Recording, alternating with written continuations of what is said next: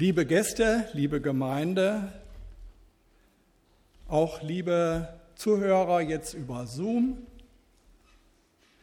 wir blicken heute zurück auf das, was war, auf Schönes, was uns dankbar macht. Und das ist ja ebenso in diesem Lied auch zum Ausdruck gekommen. Vergiss nicht zu danken dem ewigen Herrn. Wir haben viel Grund, auch dankbar zu sein, wenn wir zurückblicken auf das vergangene Jahr. Als Gemeinde und auch in unserem persönlichen Leben, auf schöne Momente. Und wenn wir das jetzt so zusammentragen würden, dann wäre das so ein richtig schönes, buntes Bild von Dankbarkeit. Dieses Lied, Vergiss nicht zu danken dem ewigen Herrn, das ist ja so ein also aus meiner Zeit, ein Jugend- oder Jungscherschlager. Das musste man auch, glaube ich, auswendig lernen für die Jungscherprobe. Und äh, so hat man das in Erinnerung. Aber wenn man genau hinguckt, dann entdeckt man darin, vergiss nicht zu danken dem ewigen Herrn. Es geht um den ewigen Herrn. Und in Jesus gehörst du zur ewigen Welt. Und darum geht es auch ein Stück weit heute in diesem Gottesdienst.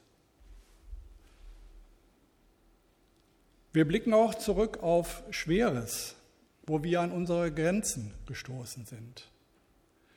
Auch das Jahr als Gemeinde war ja manchmal turbulent. Und ich glaube, auch in unserem persönlichen Leben gibt es das. Also meine Frau und ich, wir haben das so erlebt jedenfalls dass es manchmal sehr turbulent war. Und bei dem Schweren, da stößt man so an seine Grenzen. Und nun fragen wir uns, wie geht es weiter mit unseren Gedanken, mit unseren Plänen, mit dem, was uns auf dem Herzen liegt. Und da lädt Gott uns ein, uns auf ihn auszurichten. Der Predigtext für den heutigen Sonntag, den kennen wir bereits aus unserer Themenreihe im November. Aber auch heute zum Jahresabschluss möchte uns dieser Text Ermutigung und Zuversicht schenken. Als ich mir diesen Predigtext so angeschaut habe, da dachte ich, loslassen, Halt suchen und festhalten. Das ist so das, was da drin steckt. Und dazu möchte ich einladen. Und diese drei Punkte, die werden so in der Predigt ineinandergreifen. Ich lese jetzt den ersten Teil des Predigtextes aus Prediger 3, die Verse 1 bis 8 aus der revidierten Elberfelder Bibel. Alles hat seine Stunde, für alles gibt es eine bestimmte Festsetzung, für jedes Vorhaben unter dem Himmel gibt es eine Zeit. Zeit fürs Geborenwerden und Zeit fürs Sterben. Zeit fürs Pflanzen und Zeit fürs Ausreißen des Gepflanzten. Zeit fürs Töten und Zeit fürs Heilen. Zeit fürs Abbrechen und Zeit fürs Bauen. Zeit fürs Weinen und Zeit fürs Lachen. Zeit fürs Klagen und Zeit fürs Tanzen. Zeit für Steine werfen und Zeit für Steine sammeln. Zeit fürs Umarmen und Zeit fürs sich fernhalten von Umarmen. Zeit fürs Suchen und Zeit fürs Verlieren. Zeit fürs Aufbewahren und Zeit fürs Wegwerfen. Zeit fürs Zerreißen und Zeit fürs Zusammennähen. Zeit für Schweigen und Zeit fürs Reden. Zeit fürs Lieben und Zeit fürs Hassen. Zeit für Krieg, also auch für Konflikte, für Streit und Zeit für Frieden. Einige Beispiele in diesen Worten drehen sich um alt, um neu und neu. Und in manchen Beispielen finden wir uns wieder. Zum Beispiel in der Entrümpelung unseres Dachbodens, unseres Gemeindezentrums. Da galt es zu entscheiden, was möchten wir behalten und wovon müssen wir uns trennen, auch wenn es uns vielleicht noch so schwer fällt. Und auch wer eine Wohnung aufzulösen hatte, der, dem kommen diese Fragen bekannt vor. Oder das ist vielleicht eher eine Frage an die Frauen unter euch. Möchtest du deine alten Klamotten im neuen Jahr noch weiter im Kleiderschrank hängen lassen, die Risse noch einmal zusammennähen, die Löcher stopfen, die Knöpfe annähen oder alles endgültig zerreißen und dir ein neues Outfit zulegen? Steine aufsammeln, säubern, lagern, das kann man machen, um Baustoffe im Sinne der Nachhaltigkeit wiederzuverwenden. Doch manchmal ist es besser, mit neuen Baustoffen zu arbeiten. Zum Beispiel eine Terrasse oder eine Hofeinfahrt neu zu pflastern und die alten Platten zu entsorgen. Altes abbrechen und Neues bauen. Das ergibt sich nun mal bei Veränderungen gleich welcher Art. Damit Neues entstehen kann, ist es notwendig, Altes aufzugeben. Etwas behalten kann auch bedeuten, Werte zu bewahren. Es mag Gewohnheiten geben, die gesunden und sinnvollen Veränderungen im Wege stehen. Und da tun wir gut daran, uns davon zu lösen und neue Wege zu gehen. Aber von unseren Werten, da sollten wir uns nicht leichtfertig trennen. Etwas suchen hat seine Zeit und etwas verlieren hat seine Zeit. Das hört sich zunächst einmal ganz banal an. Man hat etwas verlegt und man kann es nicht wiederfinden, so sehr man auch danach sucht. Wenn man die Suche dann schließlich aufgibt, dann findet man den verloren geglaubten Gegenstand ein paar Tage später wieder und freut sich darüber. An eurem Schmunzeln sehe ich, das kommt euch bekannt vor. Aber hier geht es um mehr. Verlieren ist hier endgültig gemeint. Verlieren kann man alles Mögliche, nicht nur Regenschirme oder Armbanduhren. Und verlieren schließt die Suche, schließt ein, dass, die, dass man die Suche nach dem verloren gegangenen Gegenstand aufgibt, ohne das wiederzufinden, was man verloren hat. Und das ist gar nicht so einfach. Unser Predigtext spricht viele Situationen des Loslassens an, so mitten aus dem Leben und doch auch in unserer Zeit heute immer noch total aktuell. Manches wirkt alltäglich und manches geht unter die Haut, wenn man darüber nachdenkt. Dabei mag man sich fragen, was möchte ich heute so zum Jahreswechsel loslassen? Es nicht mehr mitnehmen in das neue Jahr. Gibt es da etwas? Und woran möchte ich festhalten? Was möchte ich mir bewahren? Diese Fragen kann nur jeder für sich selbst beantworten. Und das muss übrigens gar nicht heute so zum Jahreswechsel sein, sondern dann, wenn es an der Zeit ist. Bevor ich mich auf einen neuen Weg begebe, sollte ich diesem Weg vertrauen. Wenn man in einem Klettersteig unterwegs ist, dann sichert man sich an den hier vorhandenen Drahtseilen. Und zwar immer mit einer doppelten Sicherung. Und dort, wo die Drahtseile im Fels verankert sind, da löst man die erste Sicherung und hängt sie hinter der Verankerung wieder in das Seil. Und dann ist man für den nächsten Abschnitt gesichert. Anschließend hängt man dann die zweite Sicherung noch in den neuen Seilabschnitt und es kann weitergehen. An diesem Beispiel werden zwei Erkenntnisse deutlich. Um weiterzukommen, muss man bereit sein, sich zu lösen, wie immer das sich lösen auch aussehen mag. Wenn man sich nicht löst, kommt man an dieser Stelle nun mal nicht weiter. Das Zweite ist, bevor ich mich von etwas löse, tue ich gut daran, mir einen neuen, sicheren Halt zu suchen. Ich lese nun weiter die Verse 9 bis 14. Welchen Gewinn hat also der Schaffende bei dem, womit er sich abmüht? Ich habe das Geschäft gesehen, das Gott den Menschenkindern gegeben hat, sich darin abzumühen. Alles hat er schön gemacht, zu seiner Zeit. Auch hat er die Ewigkeit in ihr Herz gelegt. Nur dass der Mensch das Werk nicht ergründet, das Gott getan hat vom Anfang bis zum Ende.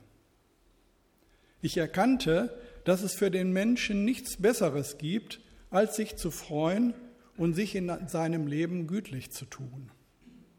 Aber auch, dass jeder Mensch isst und trinkt und Gutes sieht bei all seinen Mühen, das ist Gottes Gabe.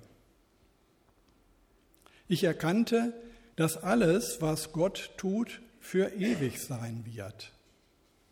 Es ist dem nichts hinzuzufügen und nichts davon wegzunehmen.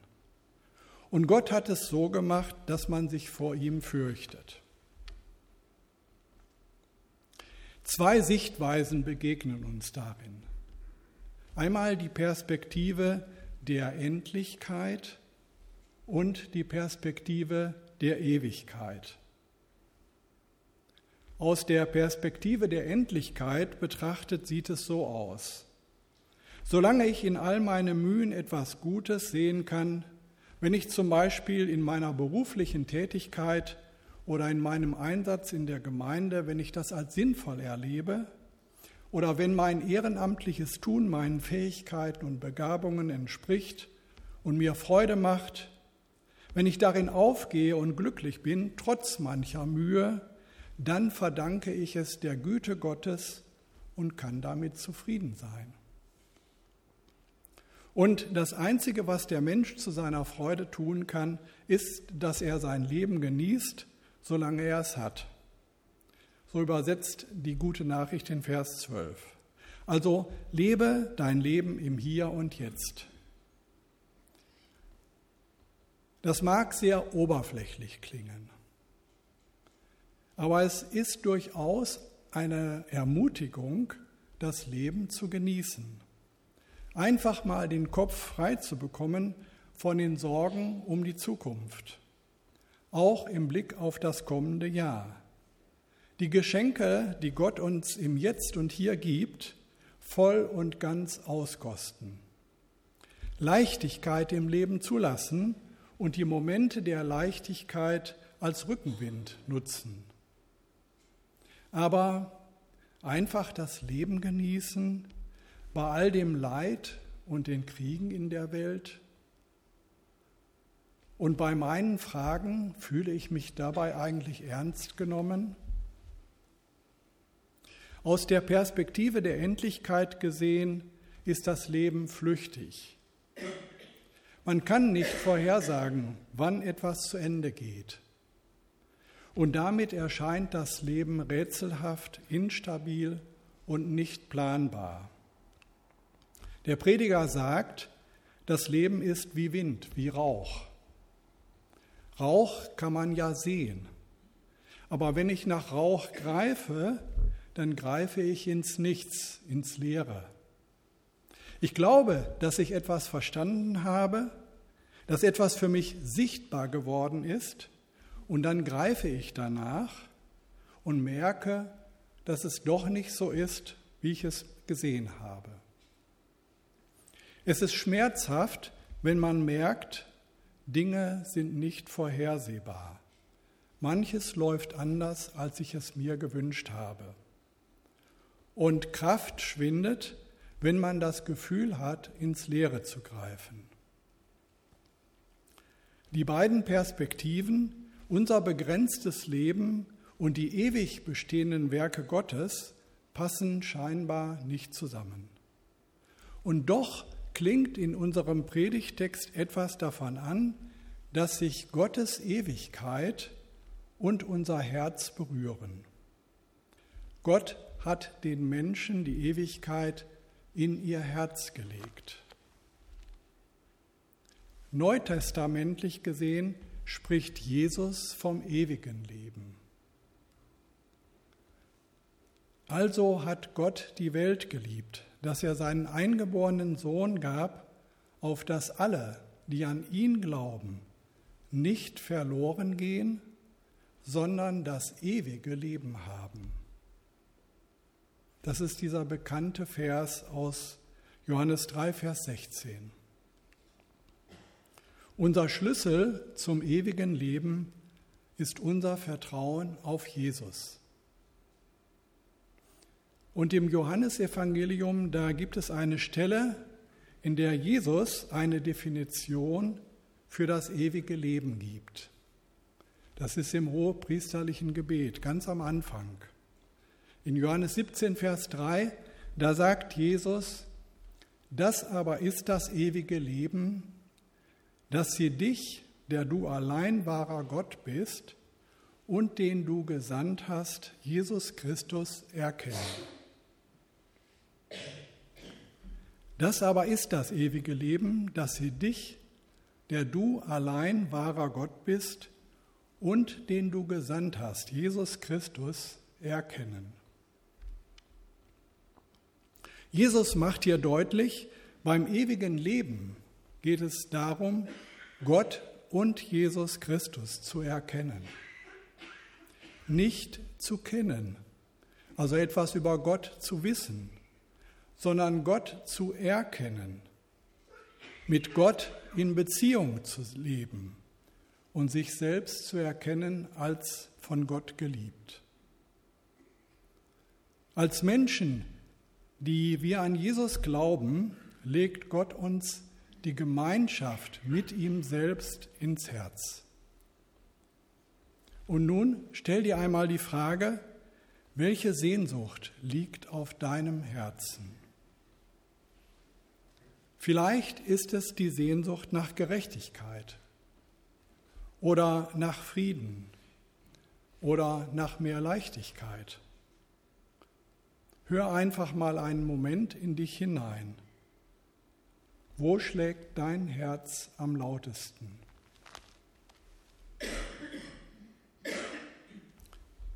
Gott ist es ein Herzensanliegen, mit deinem Herzen verbunden zu sein.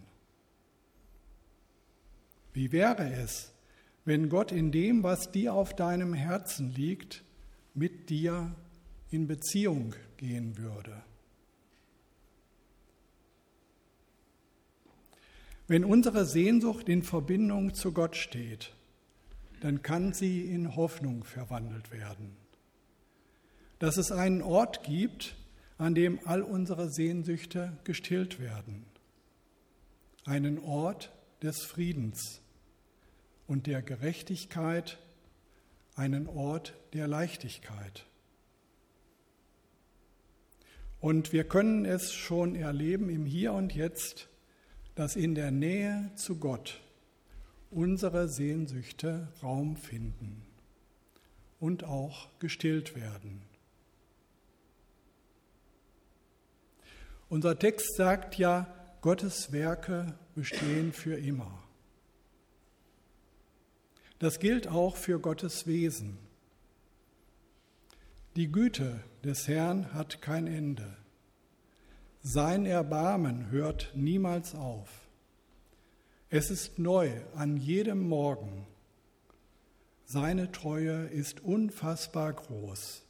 Klagelieder 3, die Verse 22 und 23. Gottes Liebe und Güte und sein Erbarmen und seine Treue haben Ewigkeitscharakter. Und dem ist nichts hinzuzufügen und nichts davon wegzunehmen. Und neutestamentlich ist zu ergänzen, ja, und auch Jesu Liebe zu dir bleibt. Paulus stellt ja in Römer 8 die Frage, könnte uns etwas von Gottes Liebe trennen. Das war die Epistellesung, die Annette vorgelesen hat. Seine Antwort, wenn Gott für uns ist, wer wird dann noch gegen uns sein?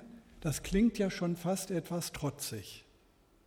Aber darin steht ein tiefes Vertrauen in Gottes Liebe. Egal was mir begegnet, womit ich im Moment nicht fertig werde, egal was vor mir liegt, ob gegenwärtiges oder zukünftiges, ich mache mich an Gottes Liebe fest. Bei ihm bin ich geborgen. Bei ihm findet meine Seele Schutz. Und selbst ein ganzer Kosmos von Antikräften wird nicht das Vermögen haben, uns von der Liebe Gottes zu trennen. Amen.